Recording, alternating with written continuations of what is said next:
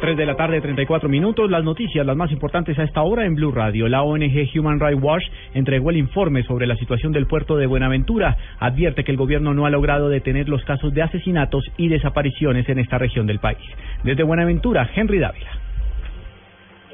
Para la organización Human, Rights Watch y sus eh, colaboradores, hoy aquí en Buenaventura sigue siendo demasiado preocupante las cifras de desmembramiento de personas, desplazamiento forzado de familias enteras y extorsiona a varios sectores comerciales de la ciudad son más altos que los mismos esfuerzos que hace el gobierno nacional con el llamado Plan Especial de Intervención para Buenaventura.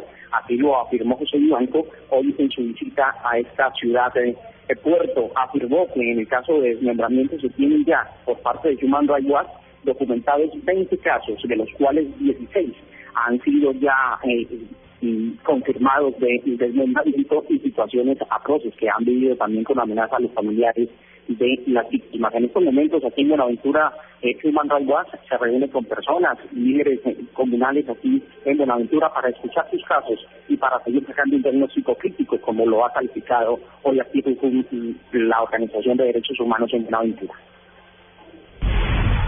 A esta hora la vía panamericana entre Popayán y Cali se encuentra cerrada por enfrentamientos de indígenas con la fuerza pública en el norte del departamento del Cauca. Freddy Calvache.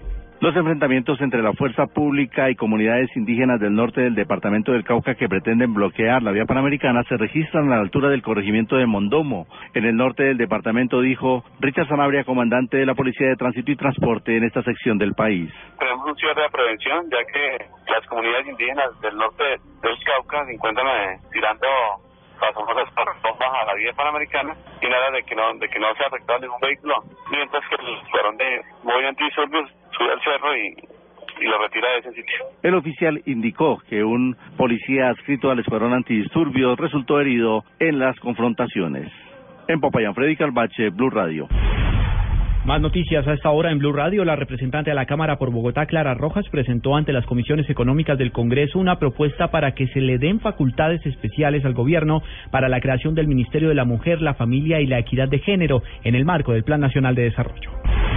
Con una inversión que supera los 7.300 millones de pesos, la firma concesionaria Aeropuertos de Oriente inició la climatización de las áreas públicas de los terminales Camilo Daza de Cúcuta y Alfonso López Pumarejo en Valledupar. Las intervenciones llegan a los 4.800 millones de pesos, mientras que en el terminal aéreo de Cúcuta la inversión supera los 2.500 millones, dijo Mariela Vergara, gerente de Aeropuertos de Oriente.